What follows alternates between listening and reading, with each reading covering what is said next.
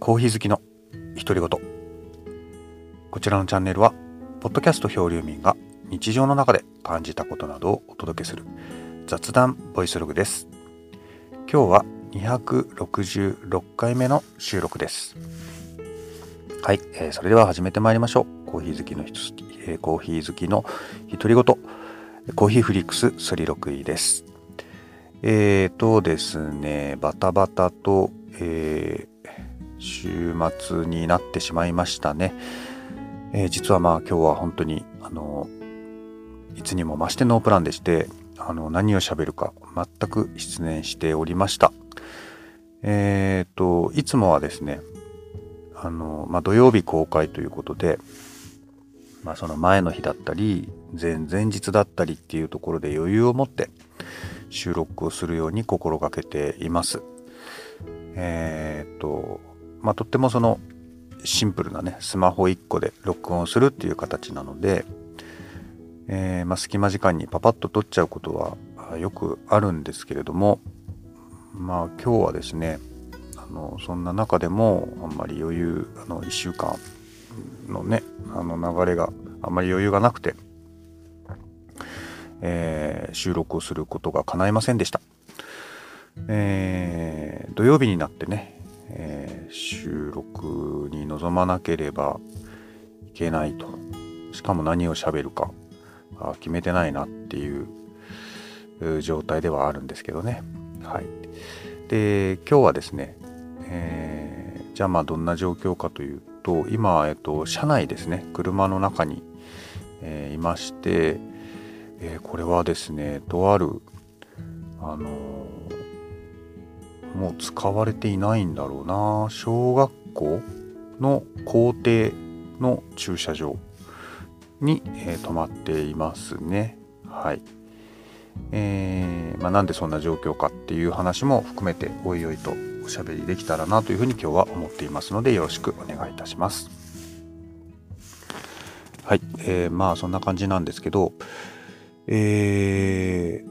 まあ、まず私が今年、えーと、いくつか目標にしていることがあります。えーとまあ、相変わらずねあのこう平日はまあお仕事しているわけなんですけどやっぱりですね多忙にかまけて、まあ、いろんなことがやっぱりできずに終わってしまうということが大変多かったので、まあ、自分なりにこう何て言うかこう、まあ、自分に目標を課すっていうかですね、えーまあ、それは毎日毎年そういうふうにあの思うんですよ。はいまあ、今年は勉強がしたいなとか本が読みたいなとかねまあ、いろんなことでまあできないで終わることがまあほとんどなんですけどねまあそんな繰り返しです。で今年何をその自分に心がけているというか、まあ、自分が目標にしているのかと言いますとえっ、ー、とね月に1回ぐらいのペースで理想ですけどねあの何かしらのボランティア活動をしようというふうに決めたんですね。でまあなんでかっていうとやっぱりあの働いてるとやっぱりあのいろんな制約があるっていうかねできないことが多いですね。これはだから、えっと、例えばまあうんそうだな、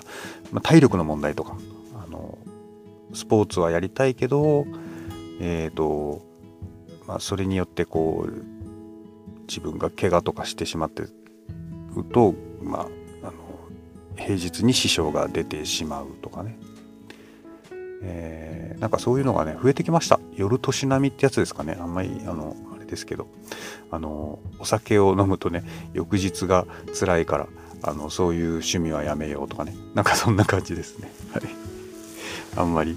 前向きな話じゃないかもしれません。はい。まあそんな中であのー、はい、あのー、まあ、自分のこう、なんていうかな、えっ、ー、と、知見を広げるとかね、えっ、と、あ、そうだな、うん、顔が広がるとかね、まあ、いろんなメリットがあるとは思うんですけど、すごいぼんやりした話なんですけど、まあ、定期的にあのボランティア活動をやるっていうのは今の自分のこの生活のサイズの中では実現可能かなというふうに、えー、去年の末ぐらいからぼんやり思っていて、えー、でまあいろいろこう考えていましたね。はい、で、えー、とは言いつつ意外とねそのボランティアって探すの難しいですね。はい、うんどこに情報があるのかまあ今はね本当に主にネットっていうことになるんですけどそれもあんまり転がってないっていうかでまあ私はその地方住まいでまあずっとその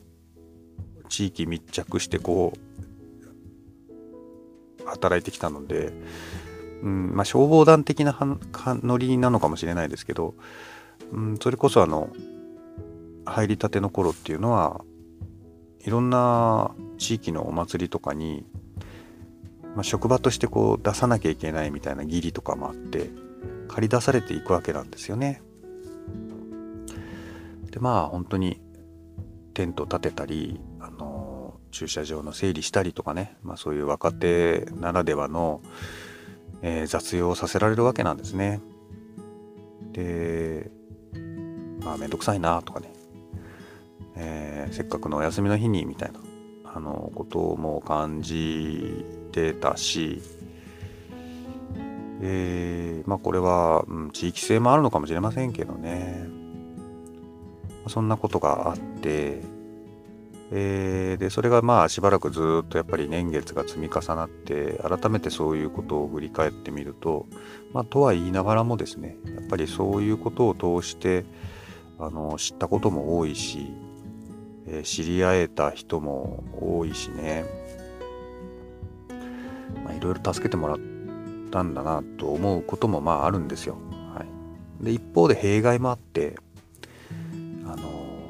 ボランティアに甘えるっていうかねその主催者さんがやっぱりこう労働力として扱われてしまうので、まあ、悪いことじゃないんですけどね、うん、なんかお互いにしんどくなってしまうという。まあ、そういう悪循環もあったりとかしてね。なんかこう難しいんですけど、まあ、そんな中で私なりに程よい距離感であのお手伝いしたりできるなんかそういう場があるといいなっていうことをまあちょっとずつこう思い出し思い始めたっていうのがあ今年のこの感じですかね。うんえー、そんな中でですねえー、まあ、知り合いの方の声かけがあって終日はお付き合いできないんですけど、うん、まああのとある郊外のあの地区のお祭りのちょっとスタッフとしてお手伝いをすると、えー、まあ、そんな話がありまして、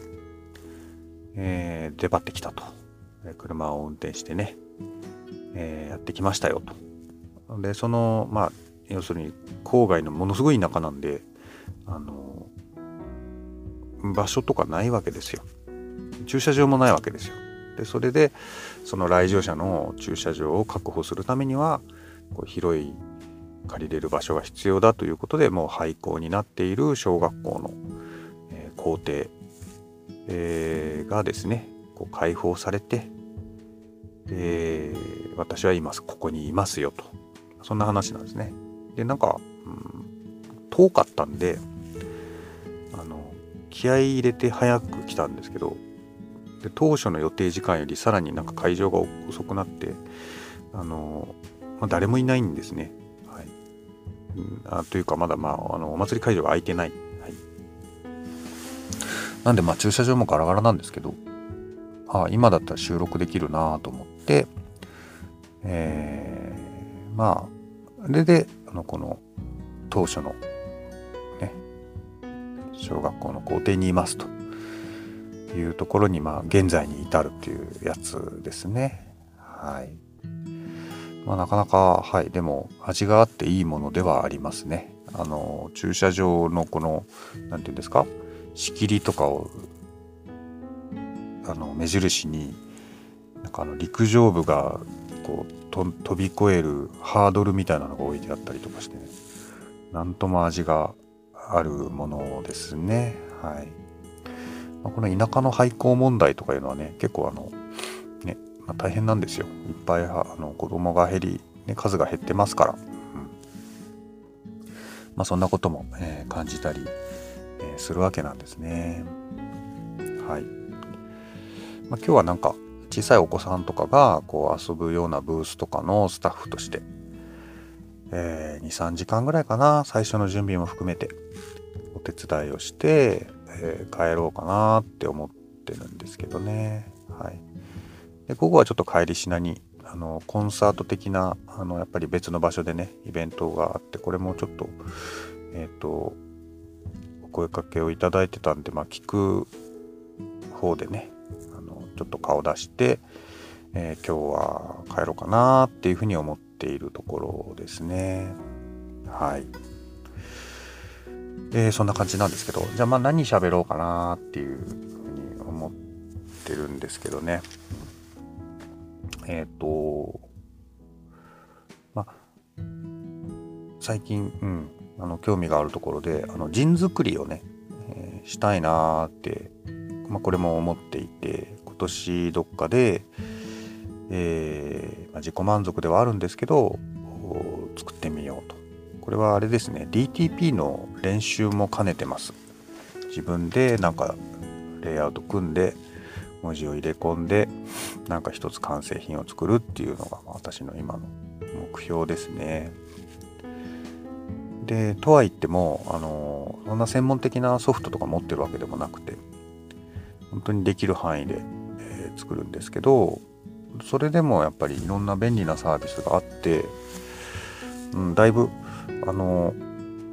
やり方としてはこういう感じだったらいけるかなっていうふうにまあ思ってるとこですね。なんかいい知恵がある人がいたらね教えてほしいなと思うんですけどいやこれねやっぱあのあれですよあの大きなね都会とかだったら印刷会社とかもいっぱいあると思うしあのまあそういうフリーペーパーみたいなものが置いてある書店とかもねあったりすると思うんですよ。なかなかね田舎にいてそのそういう情報に当たるって結構やっぱ大変ですよいざね。やってみようはいいもののっていう気はするんですけど。まあその陣作りなんですけど、まあ、まずコンセプトはね必要だなと思っていて、まあ、何をじゃあ伝えるためのねその人なんだろうというふうに、えー、自分なりに考えておりました。でまあ種類で言えば、えーと、ファン人っていうやつだと思うんですね。えー、自分が好きなものを、まあ、人に布教したり、えー、まあ、伝えたいなっていう気持ちが根底にあってでそれを、えーと、こう形にする冊子にするっていう類のものがいいんじゃないかなとそんなふうに思っています。うん昔はねやっぱりあのあれですね。私は、まあ、洋楽大好きな環境で育ったので、まあ、昔はねあの輸入版だとか、まあ、もちろんその国内版ですか？あの外国の CD があってでまあそれにこうちっちゃいねあのブックレットじゃないな何て言うんだろう。まあ言ったら解説書みたいなのが入ってるんですよ CD の中に。でそれで結構こう熱っぽく音楽ライターさんがあのそのバンドのことをこう押してくれたりね紹介するやっぱ情報が少ないわけですよ海外の音楽ってね。まあ、そういうのがこう紙媒体であったり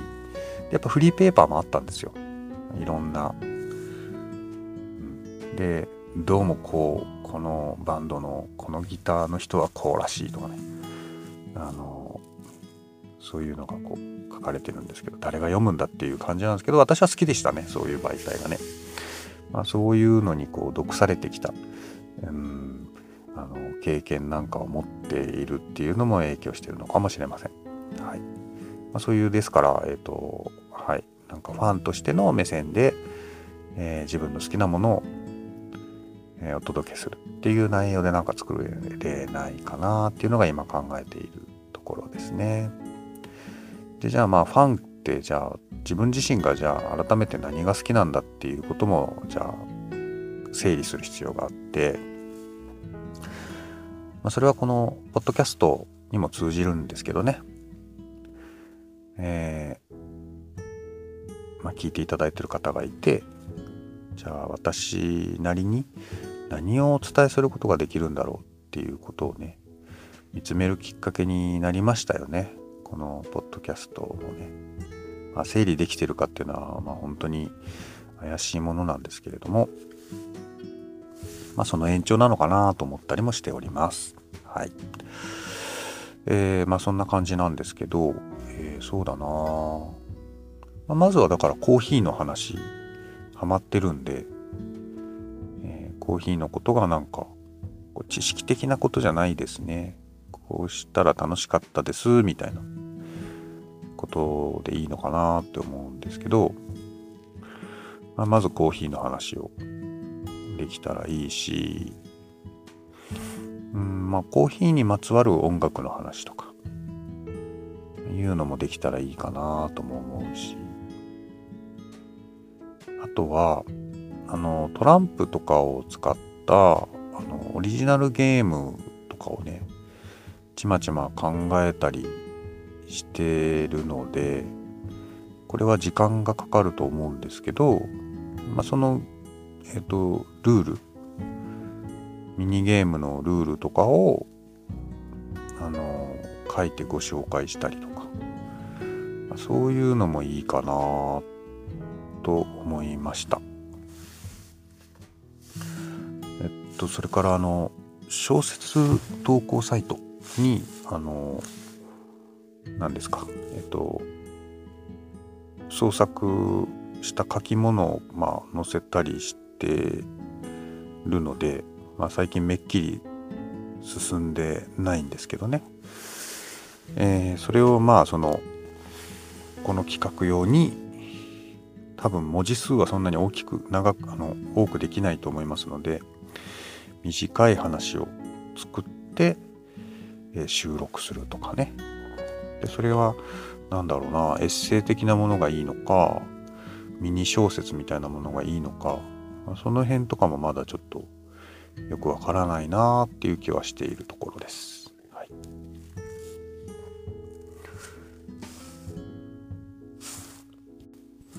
えっ、ー、と小説投稿サイトの方に、えーと、投稿していた小説がですね、えーと、一応まあ20万文字を目標に書いているところですっかり更新が滞ってるんですけどえっ、ー、とねまあ本当言うともうちょっとキリがいい数字だと良かったんですがもうすぐね2万5000プレビューになるんですよね。はい。でまあこの、えー、底辺の私にとってはとても大きな数字というかありがたい数字なのでまあなんか続けて書けたらいいなというふうには、えー、思ってますけどね。はい。まあ気持ちの上ではあのダンジョン飯みたいなあのノリで私好きなのでダンジョン飯、えー、書こうと思ってるんですけどなかなかね、えー、ハードルが高いなと思いながら取り組んでいます。でまたあのチャンスを見ていろんなそのと、応募型のコンテストとかそういう機会も利用して、えー、エントリー用に、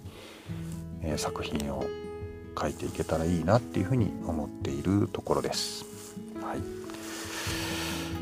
そうですね。創作周りとしては、はい、そんなことを考えています。えっ、ー、とどうかな？もうそろそろなんかあれですね。お客さんが入り始めてくるのかな？はい。なんか小学校の校庭ってねなんかよくわかんないけど謎の銅像とかねここ二宮金次郎さんじゃないんですね。なんか立ってますけども遠目に見てるだけなので果たしてあれが何のキャラクターなのかはちょっとね定かじゃありませんけれどもはい、はい、というわけですね。はい最後にえっ、ー、とまあこんなロケーションで何なんですが私がですね、えー、持ってきたこの今手元にね